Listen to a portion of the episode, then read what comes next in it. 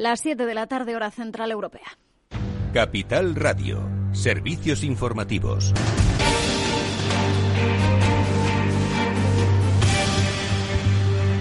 ¿Qué tal? Muy buenas tardes. El Ministerio de Sanidad acaba de comunicar 20.849 nuevos casos de coronavirus eh, durante el pasado fin de semana y 535 fallecidos desde el viernes. La incidencia acumulada ha caído a 252 casos por cada 100.000 habitantes. Es la más baja en lo que va de año, aunque España se queda al borde de salir de esa calificación de riesgo extremo que, recordamos, está situada en los 250 casos. A pesar de esta bajada, Fernando Simón, el director del CAES, acaba de lanzar esta alerta. Sin embargo, como digo, seguimos teniendo incidencias altas, siguen siendo incidencias que no que por la experiencia que tenemos de las eh, ondas previas, de los de las eh, olas epidémicas previas, no nos pueden hacer bajar la guardia más de la cuenta.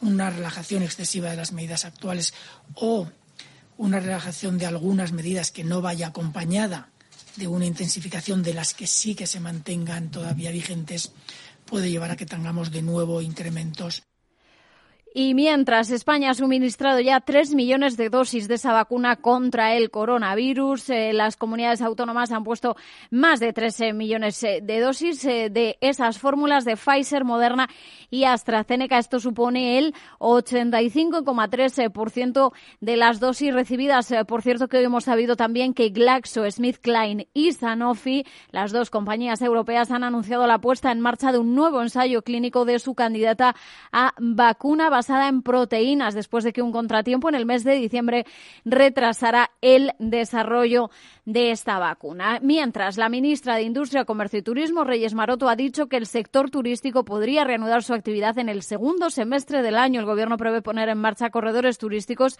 y un certificado de vacunación como elementos de movilidad segura. Ante la bajada de las cifras, algunas comunidades autónomas están comenzando a rebajar esas restricciones. El presidente de la Generalitat Valenciana, Chimo Puig, ha avanzado esa posibilidad de empezar a flexibilizar el cierre total de bares y restaurantes a partir del 1 de marzo. No obstante, ha dicho que todavía no hay ninguna decisión tomada.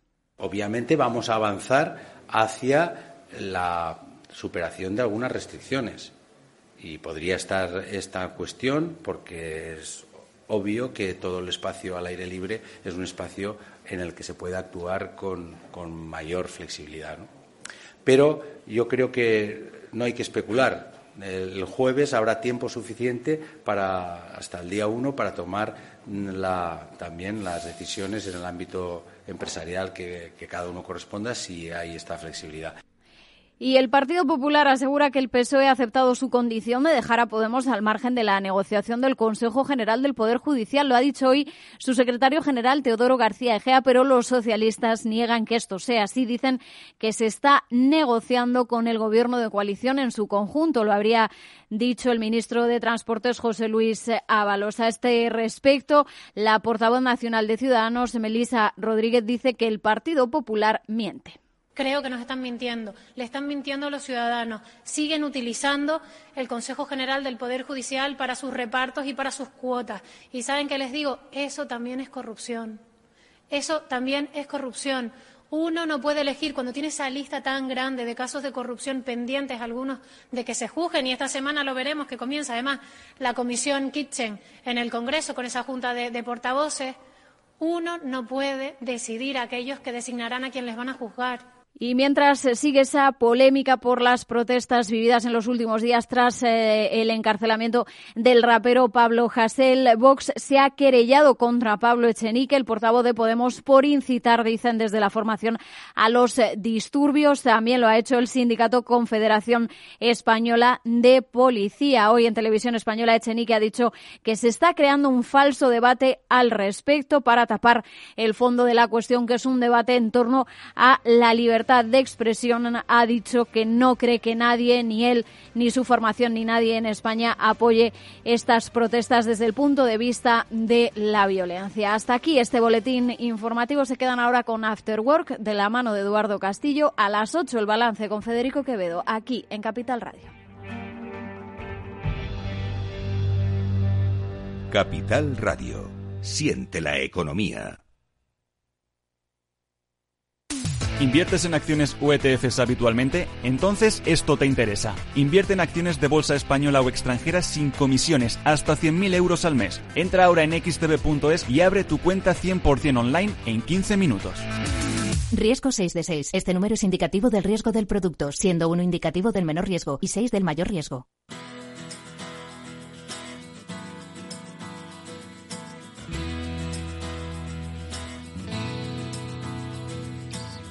Después del trabajo, After Work, con Eduardo Castillo, Capital Radio.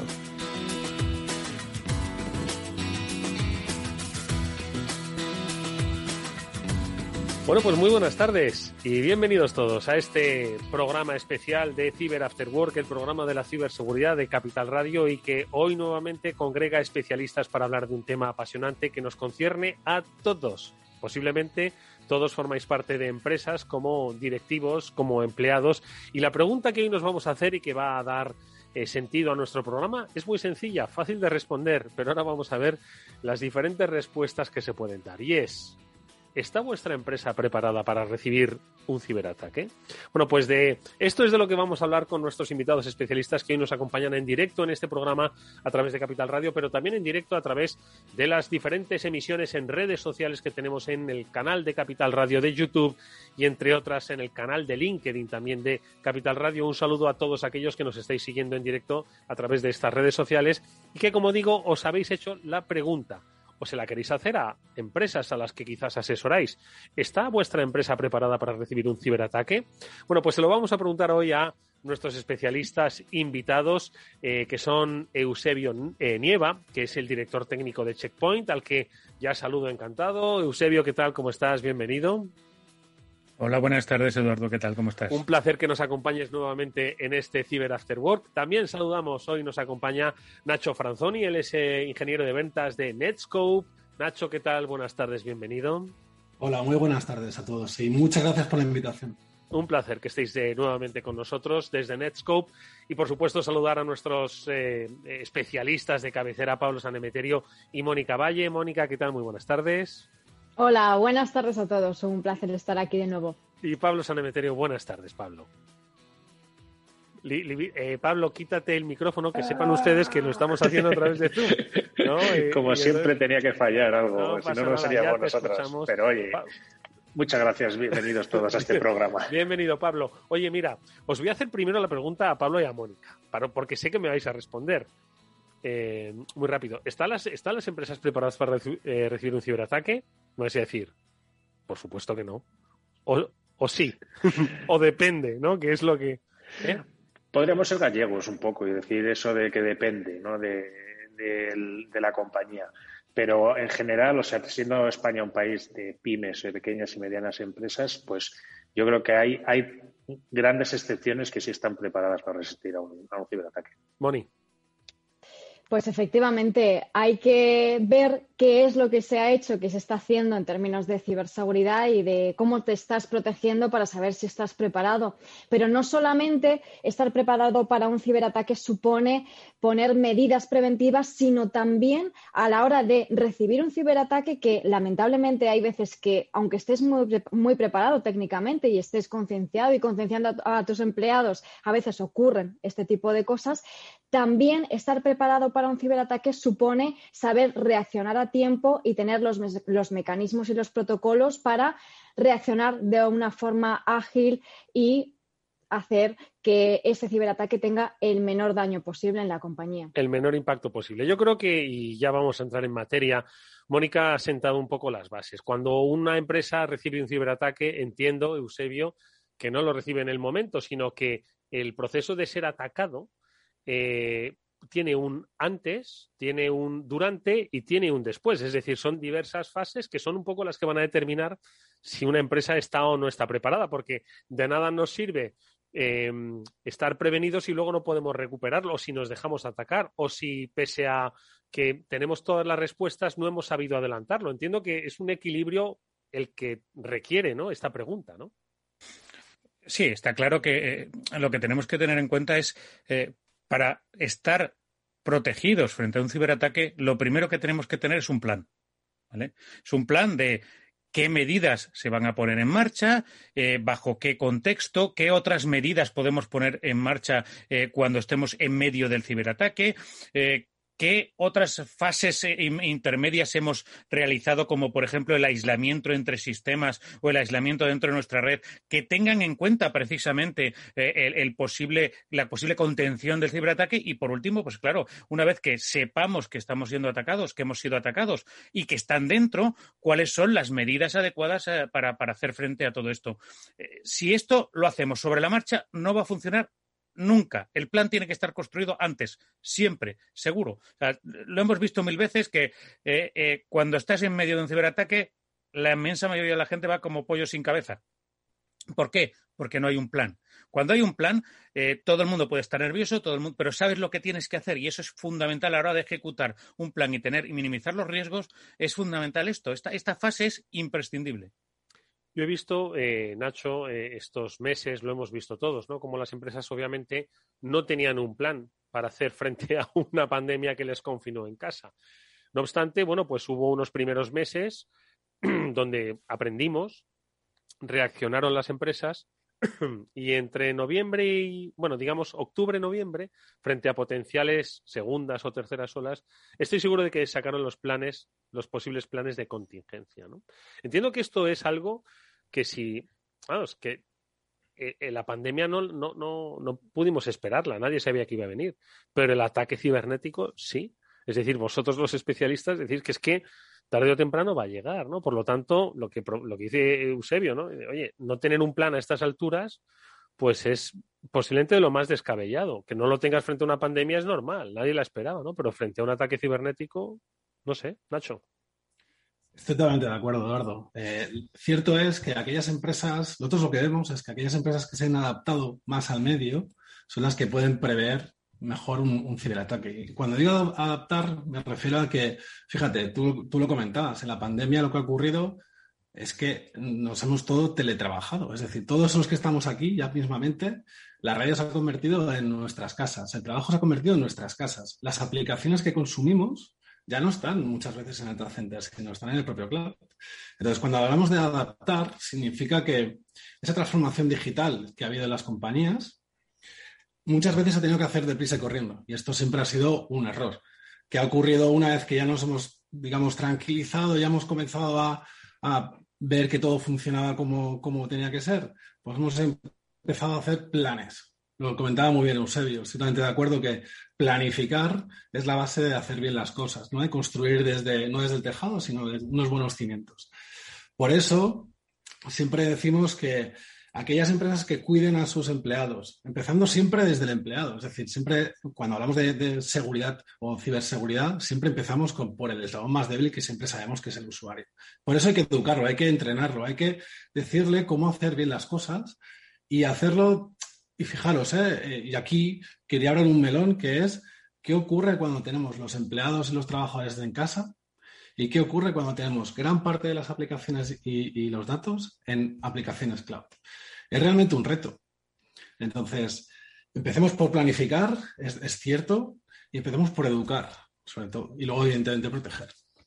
Oye, ¿qué os parece si ahora desgranamos entre todos el plan, ¿vale? Eh, lo diseñamos, un plan ad hoc con sus particularidades, porque entiendo que desde Checkpoint tenéis la experiencia de ayudar a diseñar ese plan. Entiendo que desde Netscope exactamente igual, ¿no? Sin embargo, me gustaría empezar la casa por el tejado, ¿no? Que es el resultado.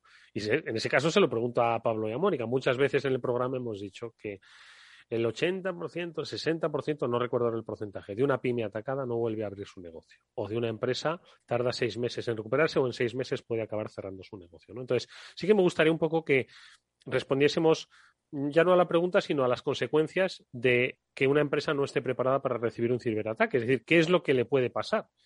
No solo salir en una sección de noticias diciendo que la han ciberatacado, sino que al final es destrucción de riqueza y de empleo, ¿no? Mónica. Por un lado, tenemos esa discontinuidad del negocio, que es lo primero más evidente, ¿no? También depende qué tipo de ciberataque sea, pero si, por ejemplo, nos ponemos en el caso de un ransomware, que es uno de los más habituales y que sabemos que han estado haciendo muchísimo daño a empresas, además de todos los tamaños, da igual que seas grande, muy grande, pequeño, muy pequeño, están atacando a todo tipo de empresas, así que es muy probable que, que seas víctima de un ransomware. En este caso, pues tu negocio se va a parar durante horas, días, semanas incluso, y eso va a constituir, por supuesto, pérdidas económicas, pero más allá de eso, pérdidas de reputación con tus eh, clientes, con tus usuarios, con accionistas, eh, con ah, el público en general, porque bueno, va a acabar conociéndose en la opinión pública, por supuesto, esa pérdida de reputación asociada a la imagen, etcétera, etcétera, ¿no? Puedes tener problemas también legales si previamente no has hecho ese plan del que estaban hablándonos Nacho y Eusebio, ¿no? Porque hay que tenerlo no solamente porque es necesario para evitar que esto ocurra, sino porque en el caso de que ocurra tienes que vértelas con, em, en este caso, pues las autoridades que te van a decir, oye, pusiste eh, las medidas adecuadas para evitar que los datos em, se vean expuestos, etcétera, etcétera. Así que por ahí ya tenemos tres partes, Eduardo, la normativa legal, la de reputación e imagen y la económica. Y todas yo creo que igual de importantes en este caso. Pablo. La verdad es que Mónica lo, ha, clavado, se ha dado justo en los tres puntos claves normalmente donde un, donde un ataque puede hacer daño a una organización. Pero yo voy a ir aún más. Si tú no has hecho ese plan, si tú no has puesto las medidas previas que tienes que tener para monitorizar tus redes, monitorizar tus equipos, monitorizar las aplicaciones que, se, que consumen tus usuarios, el problema es que puedes estar siendo víctima de un ataque y tú todavía no darte cuenta. Es decir, se pueden estar llevando toda tu información, pueden estar aprovechándose de tus recursos informáticos y tú no ser consciente de ello. Entonces, eso yo creo que es una de las situaciones que más deberían plantearse los, los ejecutivos y los directivos y los mandos intermedios y todas las personas que forman parte de una organización. ¿Cómo se, Eusebio, cómo esto que dice Pablo, cómo, cómo, es decir, cómo se vive? Porque efectivamente, o sea, tú puedes ser consciente de que has tenido un ataque y empezar a trabajar ¿no? en, en, su resolución ¿no? y en minimizar ese impacto. O dos, puedes no darte cuenta de que te han atacado, lo que va a complicar todavía más ¿no? Eh, esa posible resolución del problema, ¿no? Sí, habitualmente el no darte cuenta de que te han atacado lo que hace es agravar las consecuencias a posteriori, ¿de acuerdo? Entonces, eh, como insistíamos antes, si tú tienes un plan de eh, que consta generalmente de cuatro fases fundamentales y si empezamos desde atrás es eh, la recuperación del servicio, anteriormente estaría la recuperación o al menos parcial del negocio, la detección o la contención del problema y como primera fase siempre debe ser la prevención del problema. Entonces, todas esas fases son las que van a, articular un buen plan de protección. ¿Qué haces para protegerte? ¿Qué haces para detectar y contener? ¿Qué haces para cuando estás en el medio del problema eh, eh, eh, recuperar, al menos parcialmente, la el servicio, que no tiene por qué ser una recuperación total, es decir, todo depende de los procedimientos. Si yo me digo y le pongo en el plan que se va a hacer a partir de ahora con papel y lápiz las operaciones, si, tú, tú, si, si, te lo puedes permitir, porque el negocio te lo puede permitir, es un plan como otra cualquiera y sigue siendo válido, pero lo tienes que tener previsto con antelación. Y de la misma manera, una recuperación total, ¿cómo lo vas a hacer? Eh, ¿con, qué, ¿Con qué efectivos o qué, con qué eh, medios cuentas para hacer la recuperación total? Etcétera, etcétera. Siempre tienes que planificar para el desastre eh, de manera que eh, puedas recuperarte lo antes posible. Pero, por, supuesto, para mí la fase más importante siempre es la de prevención y detección. La de prevención, porque es la fundamental para evitar un gran parte, una gran parte de los ataques y la de detección para minimizar el impacto cuando, cuando, el, cuando el ataque está dentro. Entonces, eso es lo que tenemos que poner como parte fundamental del plan. Pero el plan, si no consta de todos los puntos, tarde o temprano fracasará. Fracasará porque el día que no detectes o no prevengas un nuevo ataque, una nueva amenaza, eh, no vas a saber qué actuar, no, vas a saber qué hacer. Y ese es un gran problema que puede ser precisamente el que cause que la empresa deje de funcionar o deje de trabajar porque eh, eh, el plan no ha sido creado con antelación. Entonces, para mí esa es una de las claves. Tener claro todas las fases, planificar para lo peor y esperar lo mejor. Pero es, lo que tenemos que hacer, es planificar para que en caso del desastre más gordo, con un terremoto de por medio, en medio de una pandemia, con eso pueda recuperar mi trabajo. esa es la, filosofía de planificación. Prevención, detección, recuperación del servicio, recuperación del negocio, ¿no? Al final es todo en cadena. Y decía Eusebio que para él la prevención y la detección son, son fundamentales. Y ahora nos va a contar cómo en Checkpoint lo hacen. Pero le pregunto a Nacho y también en realidad os pregunto a todos. Eh, quizás otros digan, está muy bien la prevención y la detección, pero muchas veces la prevención, vamos a ver, no es que sea inevitable, pero como vosotros, digo Pablo y Mónica, ¿eh? que siempre me dicen, el 100% de las empresas, la que no la han atacado es que todavía no sabe que la han atacado, ¿no? Que dice, la, seguridad 100% no existe, ¿no? Es decir, casi frente a la inevitabilidad del ataque, eh, tú, por ejemplo, Nacho, desde Netscope, eh, estas, no sé si tenéis otras fases, ¿no? Eusebio las ha definido perfectamente en cuatro, ¿no? Que son las, las razonables, por supuesto, ¿no? También le dais importancia a la prevención y la detección, porque muchas veces, y Mónica, si queréis luego hablamos un poco de la ciberresiliencia, ¿no? Em, le daba mucha importancia, ¿no? Dice, oye, frente a la inevitabilidad del ataque, seamos fuertes en la manera de recuperarnos, ¿no? Ya que pues, no lo hemos podido evitar porque es complicado, seamos mm, capaces de recuperarnos cuanto antes. No lo sé. ¿Qué hacéis en Netscope? Ah, estoy, totalmente de acuerdo con Eusebio. La verdad es que las cuatro fases que he comentado son, son de manual, es decir, son, son, las que tenemos que tener todos. Pero fijaros todos que hay un punto clave en todas ellas, que es la visibilidad. Es decir, no puedo prever aquello que no sé, no puedo controlar aquello que no veo. Entonces, volviendo a eso, de hecho es un desafío. Y volviendo a, lo que comentaba al principio, es decir, cuando tengo usuarios trabajando desde su casa, ¿cómo hago para, para protegerlos, por un lado? Porque estamos hablando de ransomware, pero también estamos hablando mucho de, ataques de credenciales, es decir, de, que cogen, de que quieren capturar las credenciales de los usuarios. Entonces, tengo usuarios por un lado, tengo información por otro. Entonces, ¿cómo hago para ganar visibilidad?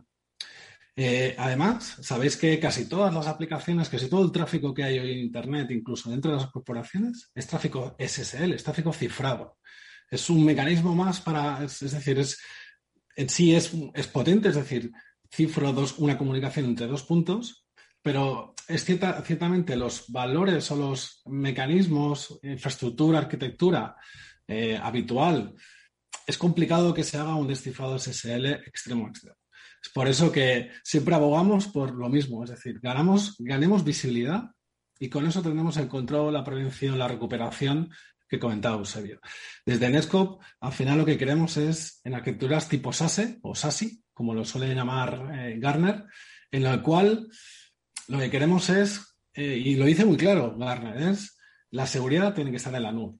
Y es ese punto intermedio, ese punto donde lo puedo tener todo interconectado, donde puedo proteger mis usuarios y puedo proteger mis activos. Al final, recordar que los datos son activos.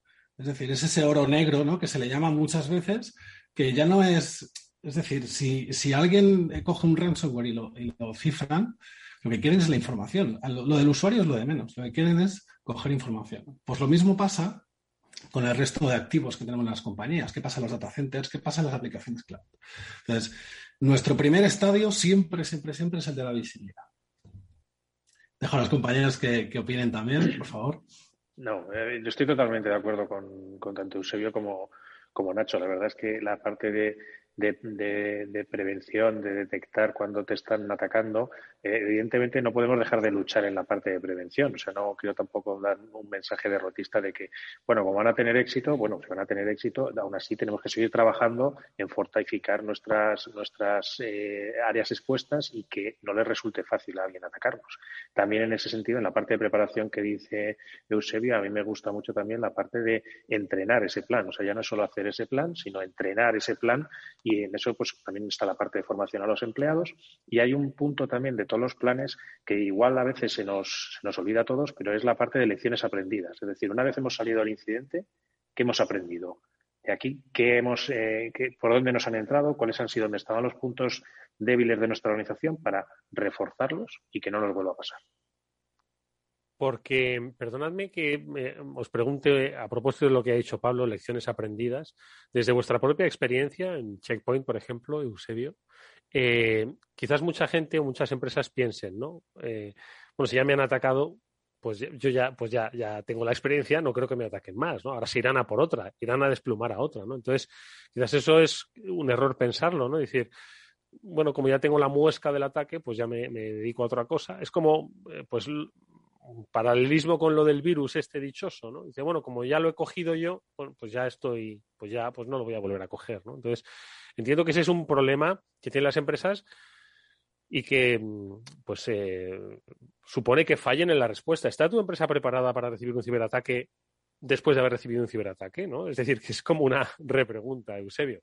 Y, no solo eso, sino ¿está preparada tu empresa para recibir un ciberataque mientras recibe otro ciberataque? Que en muchas ocasiones ha ocurrido, es decir, atacarte con una denegación de servicio para que mientras estás ejecutando el plan de intentar librarte de ese ataque, automáticamente entren por otro sitio porque no te estás dando cuenta. Entonces, lo que tenemos que tener en cuenta es, primero, podemos aprender tanto de lo que nosotros hemos sufrido como de lo que han sufrido otros.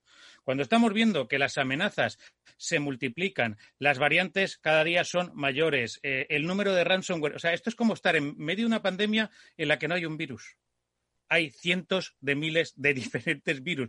tú puedes estar protegido frente a uno, pero es que el siguiente te puede caer porque tu vecino lo ha sufrido y ahora lo sufres tú. Eso es lo que tenemos que tener en cuenta.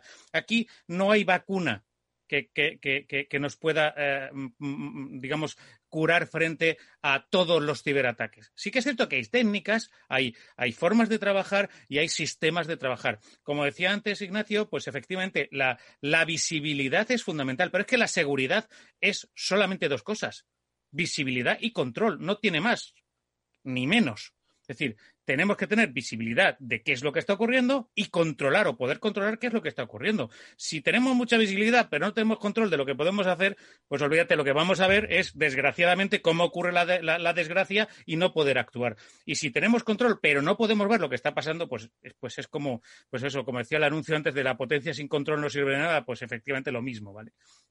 Entonces, lo que tenemos que tener muy claro es que podemos aprender de muchas cosas, de muchos puntos y trabajar en cada uno de ellos de manera que independientemente podamos eh, eh, ser capaces de responder a las diferentes amenazas y a los diferentes escenarios que pueden ocurrir. Es decir, un ciberataque no es un único escenario. Pueden ser múltiples escenarios que afecten a múltiples partes de la compañía que habrá que recuperar de diferentes maneras. Una, una cosa es que tengamos que recuperar, pues, no sé, la información de todos nuestros usuarios porque ha sido cifrado por un, por un ransomware o resulta que el ataque ha sido eh, pues una, ah, una, falsificación, lo que se denomina la falsificación del CEO o algo así para intentar robarnos el dinero. Tenemos que ser conscientes de que todos esos escenarios son diferentes y tenemos que responder de manera diferente ante esas diferentes intrusiones. Tienen cada uno su propia idiosincrasia, sus propios problemas asociados y, por lo tanto, también sus propios planes de recuperación del negocio frente a esos ataques. De la misma manera que las medidas de seguridad, de prevención y de visibilidad no las mismas que las que nos van a pedir o las que nos van a impedir tener ataques de esos diferentes, de esos diferentes tipologías. Es muy importante aplicar la tecnología y, los, eh, y, la inteligencia de manera, ah, digamos, eh, racional con respecto a lo que esperamos y lo que no esperamos. No podemos estar eh, asegurarnos de que no vamos a que vamos a estar protegidos frente a algo que nadie sabe. Es imposible. La pandemia nos lo ha demostrado. Pero sí que podemos eh, poner razonablemente medidas amplias que nos protejan frente a un abanico grande de diferentes, de diferentes ataques y diferentes posibilidades y ponernos en todos esos escenarios. Es trabajoso, es peligroso, es, eh, es eh, pero, pero, es la única manera de, abordar este tipo de problemas. Nacho, yo voy a utilizar una expresión un tanto coloquial y rozando lo vulgar, ¿no? Pero yo no quiero quedar de viejas. Es decir, este programa no se hace para asustar a las empresas, es que os van a atacar. Entonces, no, no se trata aquí de, sino se trata de describir una realidad que es que quizás muchas empresas desconocen porque muchas empresas no lo han dicho que les han atacado. Mónica apuntaba, pues, por una cuestión normativa, una cuestión reputacional, una cuestión económica. Igual no lo han dicho porque ya no existen como empresas o porque reputacionalmente, pues, no les, les, les supondría un quebranto o porque sencillamente una cuestión normativa puede ser una multa y han pagado. Entonces, ahí estoy seguro de que hay muchísimas empresas que han sido atacadas con los escenarios que describe Eusebio, ataque sobre ataque, los que has descrito tú, pero que no se sabe. Y por lo tanto, cuando una sociedad no ve el problema, parece que no existe, ¿verdad? Como no vemos las cifras de, solo vemos cifras de muertos en la pandemia y no vemos, eh, no los podemos visibilizar, parece que, que, no existen, ¿no? Entonces, a veces me da un poco la sensación de que estamos predicando en el desierto. No lo sé, Nacho. Bueno, hay un dicho que a mí me gusta mucho, que hay más ciego que el que no quiere ver, ¿no? Y creo que va muy, muy a lo que comentabas. Eh, sí, es cierto. Yo creo que, eh, cuidado, también lo que estamos viendo es que cada vez más las compañías están más ¿cómo decirlo?, concienciadas con esto de la seguridad. Se preocupan más, saben que ya hay riesgos, hay riesgos empresariales serios. Es decir, hay, sabemos que cierran, cierran empresas, pero ya no es por, hablar de miedo y, decir que se cierran empresas, sino porque realmente es un problema. Es decir, usamos Internet, utilizamos la tecnología para absolutamente todo. Entonces, la verdad es que desde Netscope lo que estamos viendo es que cada vez son más conscientes, cada vez más las figuras de CISO están teniendo más peso dentro de las compañías para tomar decisiones de negocio. Y aquí hablamos de decisiones de negocio, cosa que antes, hace cinco años, hablar de IT o hablar de seguridad en IT y negocio eran como palabras muy antagónicas. No, ahora no. Ahora no se puede sacar nada a producción si no está debidamente securizado. Y eso ha sido un, camino pues, que nos ha costado mucho a todos. Y es cierto que cada vez más la tecnología se adapta mejor también a esas necesidades. Eh, saber que al final las, redes, las redes de los clientes son redes vivas. Es decir, ¿dónde están mis activos? Pues tu activo de tu compañía estará donde hay un móvil, por ejemplo, o en cualquier parte del mundo. No nos tenemos que olvidar que, un activo de una compañía está en cualquier parte del mundo. Es, accesible en el 90% de los casos desde cualquier parte del mundo. Entonces, ahí tenemos que aportar pues, experiencia, tenemos que aportar tecnología, tenemos que aportar también integraciones por ejemplo, para poder automatizar y sobre todo prevenir de forma automática y de forma directa. Entonces, dime, perdón. No, no, perdón, termina, pensé que ibas a... No. en, este sentido, es cierto que eh, la concienciación, tanto de, altos cargos directivos, está ayudando mucho a llevar a cabo eh, proyectos de seguridad, securizar securizar desde con diseño, es decir, la base de una aplicación, la base de un servicio, la base de un usuario que tengo en casa, siempre va a tener el componente de seguridad como prioridad. Y esto ha sido un gran cambio que estamos viendo. Precisamente al hilo de lo que dices, ¿no? Esa concienciación es uno de los aspectos que quería comentar. Estamos ahora mismo en directo en Capital Radio, pero también a través de los canales de YouTube y de LinkedIn de esta emisora. Y comentaban en el chat en tiempo real, ¿no? Desde YouTube, eh, eh Tradea conmigo decía que pues que frente a lo que ahora supone Internet, que está pues todo lo bueno y todo lo malo, ¿no? Eh, pues aboga por una un trabajo ¿no? de concienciación y de educación, ¿no? empleados y ciudadanía. ¿no? Es sin lugar a duda un, un trabajo amplio y, y, que no está exento, pero que bueno, que forma parte quizás de esa primera fase a la que se refería eh, Eusebio, esta de prevención. No sé si queréis que vayamos un poco desgranando. De todas formas, Pablo, veo que quitas el micro por si quieres hacer una reflexión. Lo que quería decir es que precisamente labores como hacemos desde este programa es la parte importante, yo creo, para hacer concienciar a la sociedad de este tipo de problemas. Porque, como bien decíais, si no se conoce, pues no lo temes, no, no sabes sus consecuencias. Es la parte que tenemos de autopromoción del programa, por supuesto. ¿eh? Oye, vamos a empezar a desgranar las fases. Prevención, eh, claro, dice, oye, yo no quiero, no quiero que me pase, ¿no? No quiero ser atacado. ¿Qué tengo que hacer? ¿Qué tengo que hacer? Me, me, me creo que esto ocurre y que además es un quebranto para el sistema, para el servicio y para el negocio. ¿Por dónde empiezo, Eusebio? Vamos a ver, eh, lo primero que tienes que empezar es qué utilizas. Yo creo que hay, una serie de servicios ubicuos que todo el mundo utiliza, como puede ser el correo, ¿vale? Todas las empresas tienen correo de una u otra forma o lo consumen de una u otra manera. Pues eh, además el correo suele ser tan ubicuo que es una de las herramientas primeras que se utilizan precisamente como punto de entrada pues eso, hay que proteger el correo. Eso es lo primero. Pero plantearse todas, o sea, cómo proteges todas y cada una de las herramientas fundamentales para ti, para la supervivencia de la empresa. El correo es una de ellas. ¿Tus dispositivos móviles son fundamentales para ti? Sí, no. Pues poner la seguridad dependiendo de eso. Eh, tus eh, eh, sistemas internos, ¿cuáles son los fundamentales y cuándo no? Esos son los que tienes que proteger más o menos. Y todo con medidas preventivas. Es decir, tú puedes, siempre puedes implementar gran parte de las medidas que existen hoy en día, sobre todo las que responden frente a amenazas de última generación, las puedes poner de dos formas. Una es, bueno, pues que me digas si lo que me está entrando es malo o bueno, ¿vale? Que a buenas horas manga verde, porque cuando te ha entrado ya estás fastidiado. Eh, o bien, no, mm, antes de dejar que el usuario lo consuma o, que alcance ese correo, que lea ese correo, vamos a ver realmente si lo que hay es bueno o malo. Y hasta que yo no tenga un veredicto de si eso es bueno o malo, no lo puede, no lo puede consumir, no lo puede utilizar. Pues ese, esa es, digamos, la diferencia de concienciación de seguridad preventiva a seguridad reactiva o seguridad, digamos, detectiva, en el cual lo único que te va a dar es, oye, que he visto algo malo, pero ya he entrado, lo siento, pero ya he entrado. No, no, vamos a intentar hacerlo antes, intentar poner todas las medidas de la manera más preventiva posible. Una vez que estemos ahí, pues algunas de ellas no podrán por idiosincrasia de la compañía, por, eh, por problemas técnicos, por serie de condicionantes, puede que no puedas ponerlas en modo preventivo, pues esa, al menos ponlas en modo detectivo, es decir, que te digan cuando algo malo puede estar ocurriendo. Y así, todas, pero es, esto es un, una, uh, no, no quiero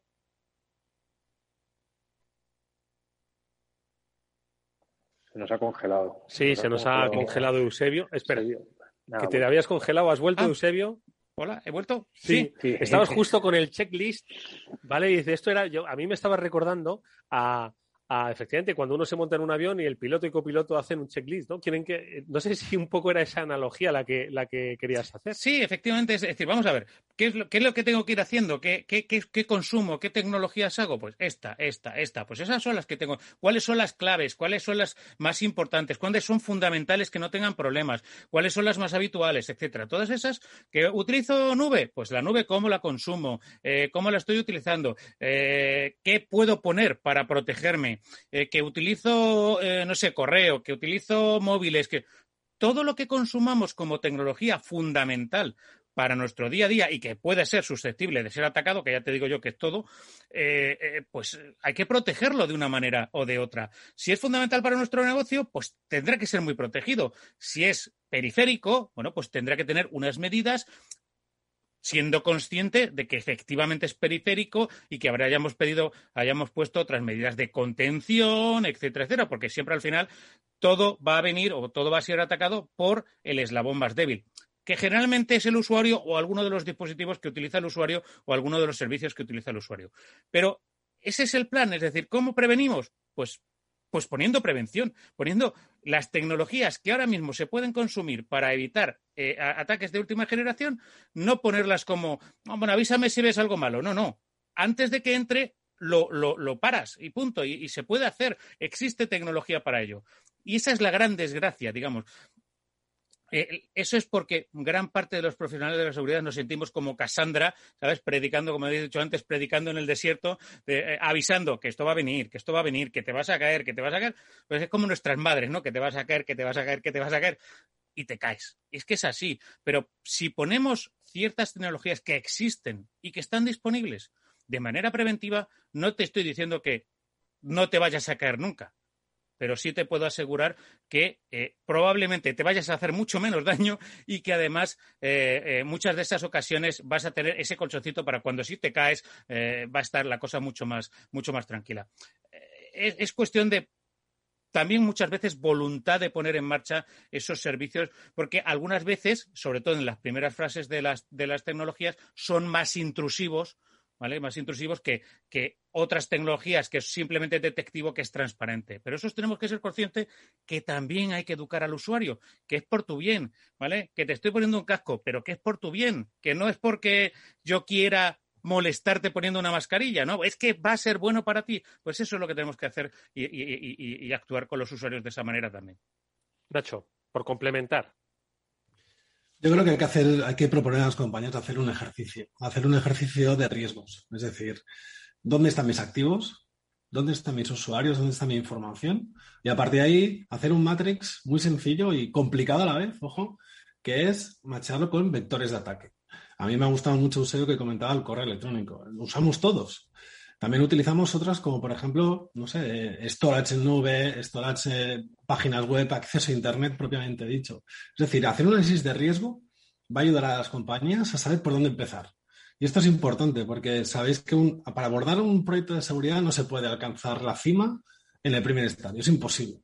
Entonces, para saber dónde, dónde poner eh, los recursos, ya no solo técnicos, sino también económicos, hay que saber hacer un análisis del riesgo, saber por dónde empezar y eso va a ayudar a las compañías al final a generar una trazabilidad, es decir, un, ojo de ruta. ¿Por dónde empiezo? ¿Qué es más importante para mí? Y a partir de ahí lo que hago es acciones de prevención. ¿Qué mecanismos, como bien decía Eusebio, hay a día de hoy tecnologías que nos pueden ayudar para proteger cada uno de mis activos y que nos va a ayudar en esas fases, esa hoja de ruta, a aplicar las, medidas preventivas necesarias. Mónica. Pues en, este sentido, eh, me gustaría que nos metamos en esas medidas eh, de prevención eh, proactivas, ¿no? En la mayoría de los casos que nos habéis contado.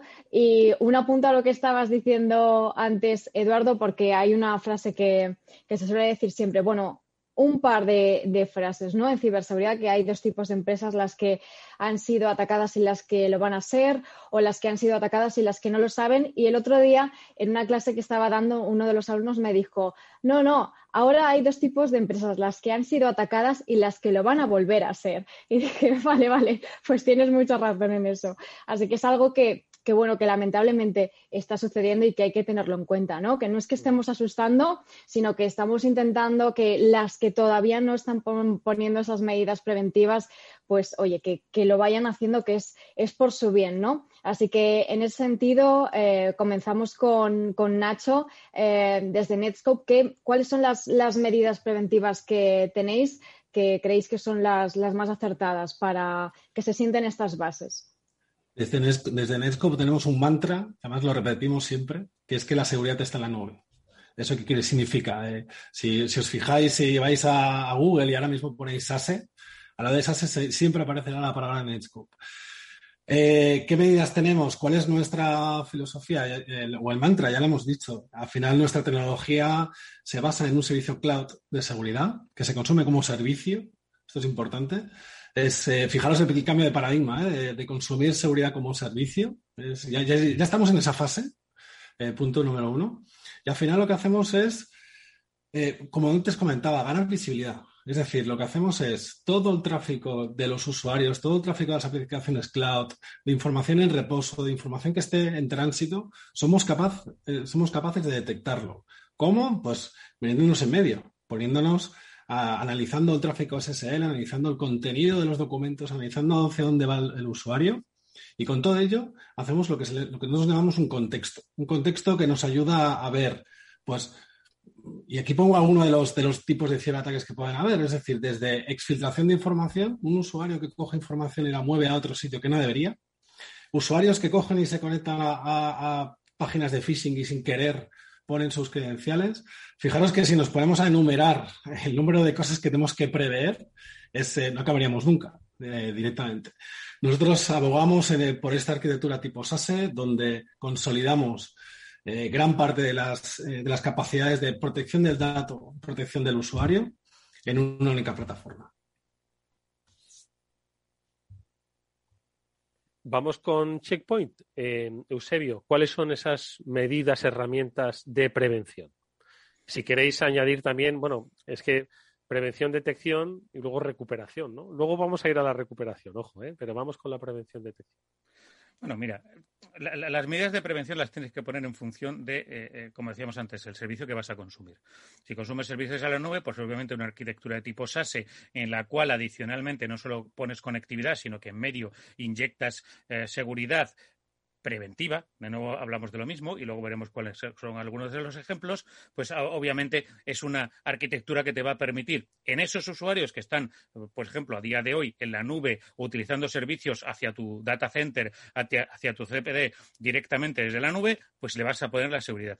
Eh, ahora bien, ¿Están utilizando dispositivos móviles? Eh, ¿Son susceptibles de ser atacados o, es peligroso que alguien le roben el dispositivo? Pues eh, la arquitectura de este tipo no te vale para nada. Tienes que poner otros medios como el cifrado del propio dispositivo o bien si no está consumiendo servicios en la nube, sino que directamente está conectado a Internet y está haciendo relativamente algunos trabajos que no consumen eh, esos servicios internos o los consumes de manera muy, digamos, con, la parte de, de conectividad SaaS, etcétera, que estamos hablando antes, pues tienes que poner también medios dentro del propio dispositivo que esté consumiendo esos servicios. Eh, al final esto es poner barreras. ¿Qué barreras puedes poner que son completamente preventivas y que nos pueden ayudar a no solamente detectar, sino evitar que lleguen cosas a los usuarios. Pero, por ejemplo, cualquier medida anti-phishing es siempre bienvenida, porque te va a filtrar un montón de ataques y va a ser preventiva. Si antes de que llegue el usuario cualquier correo sospechoso de ser un phishing se lo, se lo filtras, perfecto. Si además todos aquellos que no has conseguido filtrar puedes poner en el dispositivo del usuario medidas para que incluso puedas detectar lo que llamamos cero phishing, también es preventivo. Si además no le dejas que el usuario que tenga eh, como vectores de ataque típicos en el correo pueden ser pues eh, eh, correo que incluya documentos maliciosos o contenido malicioso, antes de dejar pasar al usuario, le has hecho un sandboxing, un análisis en profundidad eh, con inteligencia artificial para ver que lo que le llega está limpio, pues directamente también estamos hablando de medidas preventivas. ¿Eso lo puedes hacer en modo detectivo? Sí. Todo eso lo puedes hacer en modo, en modo detectivo, es decir, solamente detección. Ahora bien, generalmente es para decirte, oye, que tienes un usuario infectado, pero eso ya lo vas a ver luego. lo vas a ver luego en cuanto todos tus usuarios encuentren una pantalla con una nota de rescate, ya sabes que estás infectado. Por eso, precisamente, hacemos tanto hincapié en las medidas preventivas. Todo lo que puedas hacer preventivo es una barrera más que tienen que cruzar los atacantes para eh, llegar a ti. Que además, seamos conscientes, los atacantes son vagos en general. Son vagos en el sentido que lo van a hacer es vamos a atacar a todos y el que caiga, ese es el que le voy a sacar el rédito. ¿De acuerdo? Ese es el que le voy a sacar el dinero. Por lo tanto, pongamos más barreras. Es como el chiste del, del león y las zapatillas. Si yo no tengo que correr más que el león, tengo que correr más que tú. ¿De acuerdo? Pues es lo mismo. Tenemos que poner todas las barreras que podamos para no ser nosotros los que caigamos y, sobre todo preventivas es algo fundamental, pero no solamente en, un, en uno de nuestros vectores de consumo de, de, de, servicios, sino en todos aquellos que sean susceptibles de ser atacados. Y luego, lo que estamos haciendo antes, no solamente eso, sino si podemos poner medidas no solamente preventivas, sino que, puedan contener el ataque y, limitarlo, eh, también pueden ser importantes. Es decir, no es lo mismo que cifren uno de los portátiles de tus usuarios a que cifren todos. Es que mm, la escala del ataque no es lo mismo. No es lo mismo que eh, te cuelen un ataque de un phishing de un usuario a que te cuelen un ataque de, y, que, cojan mil contraseñas de tus, de tus eh, empleados. Pues ese, esa escala es algo que también tenemos que tener en cuenta y también se pueden poner medidas, no solamente fundamentalmente preventivas, sino también que puedan contener la escala del ataque. Y eso pasa por una buena planificación, de nuevo, de las barreras de seguridad que vas a poner en todos y cada uno de los puntos que tengan sentido. Nacho. Sí, me gustaría añadir, eh, me ha gustado mucho el, comentario de Eusebio, estas barreras, ¿no? estas capas de seguridad, y es que hay que tener en cuenta que al final, no nos engañemos, eh, es, eh, es imposible encontrar un solo fabricante, una sola solución que te cubra todos los vectores, todas las alternativas, todas las soluciones. Entonces, yo siempre aconsejo que cuando los clientes estén valorando eh, una solución, la que sea, da igual, ¿eh? aquí ponen el nombre que queráis, que sobre todo se fijen en el tema de integración. Es decir, ¿cómo puedo sacar rédito o cómo puedo utilizar una inversión que haya hecho, una tecnología de seguridad que haya hecho, para utilizarla para el bien de la que quiero adquirir? Y ahí es muy importante que, los, que los clientes valoren el tema de las integraciones. ¿Por qué? Porque a día de hoy muchos fabricantes que nos integramos entre nosotros, que compartimos información, que compartimos eh, IOCs, eh, Threat Exchange, es decir, que seamos capaces de hablarnos entre nosotros. Entonces es muy importante que, valoréis, que valoren este tema de compartición, porque creo que es algo muy importante. Hay vectores de ataques, hay muchos, soluciones de seguridad hay muchas. Como decía antes, encontrar una que lo haga todo es muy complicado.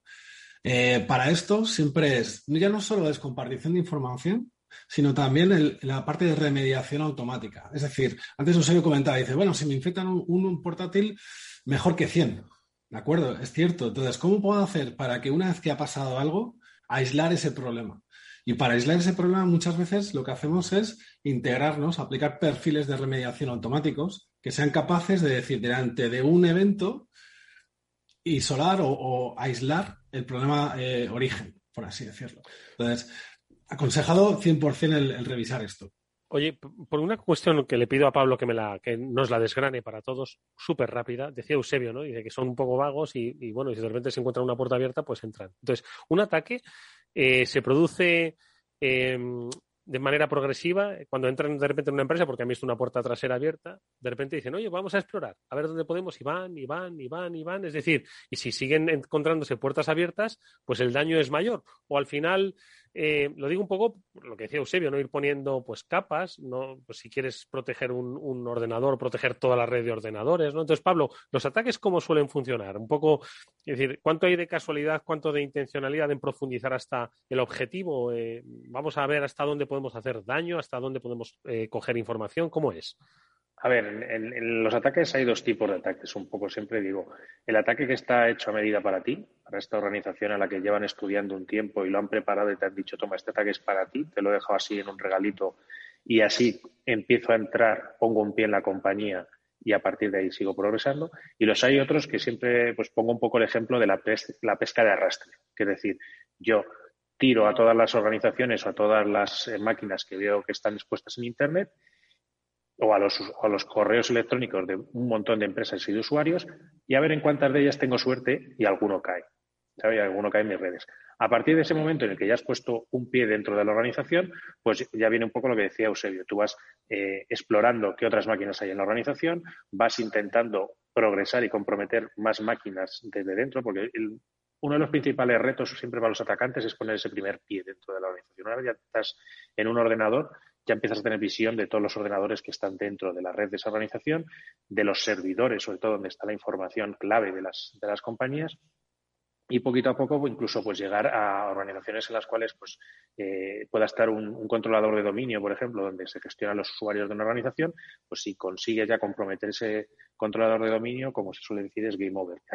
Tienes control total sobre la compañía, eh, puedes crear usuarios, puedes eh, crear todo lo, lo, que quieras para poder campar tus anchas dentro de la, de la organización. Y aquí es donde pregunto, eh, Eusebio, empezamos con la recuperación del servicio, es decir, no hemos sabido prevenirlo ni detectarlo. Cuando lo hemos detectado ya está dentro, tenemos que recuperar nuestro servicio antes de que se acabe nuestro negocio. Entonces, ¿qué hacemos? Te lo pregunto Eusebio, luego se lo pregunto a Nacho. Bueno, pues eh, eh, esta es la parte más difícil. ¿vale? Una vez que ya lo tienes dentro, la recuperación probablemente es una de las partes más difíciles. Pero también hay medidas. Es decir, si tú en, en, los sitios fundamentales para ti, no tiene por qué ser en todos, pero si son en todos mejor, eh, tienes puestas las medidas de recuperación adecuadas que pueden ser, que pueden pasar por diferentes, pueden ser procedimentales. Es decir, oye, infección, recuperación de backup, eh, o pueden ser más inteligentes, de manera que vamos a poner que si aquí hay, aquí hay un ataque, cómo, cómo reaccionamos, cómo podemos detectarlo, cómo podemos sacar la base del ataque para intentar recuperarlo en el resto, eh, qué, qué eh, logs, qué información tenemos para saber por dónde ha entrado el ataque, cuál han sido eh, el, lo que se denomina el cyber kill chain, es decir, cada uno de los pasos que se ha seguido para hacer la infección, cuáles van a ser o cuáles están siendo los movimientos laterales, qué barreras podemos poner en cada uno de esos movimientos laterales o dónde podemos impedir que progrese ese ataque y, para eso tenemos que tener datos, obviamente, tenemos que tener visibilidad de qué es lo que ha ocurrido, ¿vale? Y para eso tenemos que tener extensivamente de alguna manera sondas incorporadas, lo llamamos sondas, pueden ser parte del propio dispositivo, del propio endpoint que estás poniendo como protección del, del, sistema, que te diga qué es lo que está ocurriendo o qué es lo que ha detectado, cuáles son los pasos que he visto. Pues mira, probablemente el culpable ha sido este, esta descarga del navegador, que luego me ha, resulta que ha, ha, ha, descargado otro malware a través de un command un, un centro de control y después ha comunicado con otro sitio. Pues si puedes parar en una de esas fases, ya tienes la recuperación medio hecha, ¿vale? Ya tienes la recuperación medio hecha. Y luego ya es, eh, sobre todo, que, y esto tenemos que tener en cuenta muchas veces, sobre todo cuando tenemos, estamos en, hablando de, ransomware, etcétera, el problema no solo es la recuperación, el problema es que cuando recuperemos un PC no vuelva a caer porque otro que tiene al lado lo infecte, ¿de acuerdo? Entonces, los procedimientos son fundamentales. Primero la recopilación de inteligencia de cuál es el ataque y después la, fase de actuación con respecto a ese ciberataque. Puede ser que ese ciberataque lo podamos parar simplemente con un firewall personal en cada uno de los, de los puestos, como pasaba, por ejemplo, con el WannaCry, que si hubiéramos tenido un firewall personal en todos y cada uno de los puestos, probablemente podemos haber evitado esa transmisión ¿vale? O no, o a lo mejor es que esto es mucho más complejo y tenemos que hacer otra, serie de procedimientos. En este caso, la inteligencia del ataque es fundamental, el tener todos los datos posibles de cómo ha llegado el ataque es fundamental, pero también las medidas de contención que decíamos antes. Si tú en un momento determinado estás viendo que está cayendo la red A de, de usuarios y puedes desconectarla de la B, la C y la D, tienes contenido el problema. ¿Vale? Tienes contenido el problema, pero para eso antes, previamente, tienes que haber pensado en un plan, de nuevo el plan, y haber puesto en marcha medidas de contención, ¿vale? Eh, en tres minutos, eh, eh, Nacho, entiendo que además esto que dice Eusebio, contrarreloj. Es decir, cuanto más tiempo pasa, pues el negocio, un negocio parado es un, negocio que no renta, ¿no? Entonces entiendo que es la presión del tiempo, Sí, con la presión nuevamente siempre se suelen haber muchos errores. Los procedimientos son, son, muy necesarios, pero fijaros que cuando hablamos de recuperación hablamos de dos grandes bloques. Hablamos de recuperación de servicios y recuperación de información. Entonces, yo, os lanzo una pregunta. Fijaros que lo que estamos viendo es que eh, a día de hoy muchos de esos servicios y mucha de esa información ya no está en un data center de un cliente. Es decir, fijaros que lo que estamos viendo es que el consumo de aplicaciones cloud está siendo, eh, su, adaptación está siendo masiva. Entonces, por los servicios nos tenemos que preocupar, evidentemente, sí. Por esos movimientos laterales nos tenemos que preocupar, evidentemente, sí. Pero cuando recuperamos la información, ¿a qué nos estamos refiriendo? Información confidencial, ¿cómo, somos capaces incluso, ya, no digo recuperar, sino de diferenciar información clasificada de información no clasificada? El número, la cantidad de teras, teras y teras y teras de información que hay es brutal. Se está consumiendo, se está generando tal, tal volumen de información que a veces es muy difícil saber qué recuperar o incluso para el atacante os, os diría, es decir, de todo lo que hay, qué es lo que me interesa, ¿no? Entonces, al final, es importante contenidizar, es importante auditar, es importante saber dónde está mi información confidencial, a ser, ser capaces de clasificarla en tiempo real. Esto es algo de los puntos clave, es decir, si nos ponemos a etiquetar documentos que contengan la palabra confidencial, es un error de saque, es un error de base. Entonces, yo os diría que la capacidad de clasificar esa información que quiero recuperar para saber dónde, dónde tengo que poner mis esfuerzos para recuperarlos y sobre todo contener y, proteger, es uno de los, eh, los primeros pasos que siempre hay que elaborar en un plan de seguridad. Bueno, pues eh, amigos, eh, ha sido muy interesante para los oyentes de Capital Radio, a los que ya vamos a despedir. No obstante, nosotros vamos a seguir unos minutos más en este programa especial a través de las redes sociales en YouTube, donde además algunos de los eh, espectadores nos están dejando algunas preguntas que os voy a formular, pero nada más que decirle a los espectadores de Capital Radio que continúan con la programación, que este programa, por supuesto, lo tendrán íntegro a través de no solo el podcast, sino también a través de YouTube, y que hoy nos han acompañado con los que seguimos unos minutos Eusebio Nieva de Checkpoint eh, y Nacho Franzoni de Netscope, por supuesto con Mónica y con Pablo. Así que un saludo para los oyentes de Capital Radio y nosotros nos despedimos de ellos hasta mañana, pero seguimos en el canal de YouTube. No os vayáis.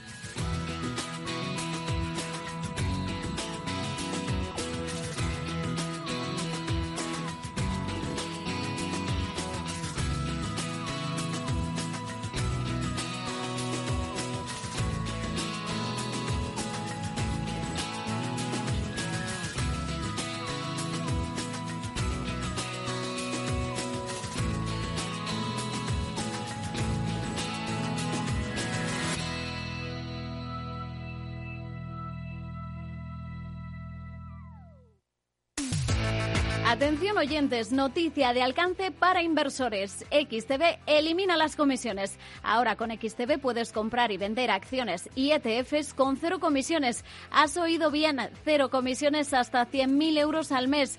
Entra en xtb.es y abre tu cuenta en menos de 15 minutos. El proceso es 100% online y podrás comprar o vender cualquier acción por cero comisiones. xtb.es.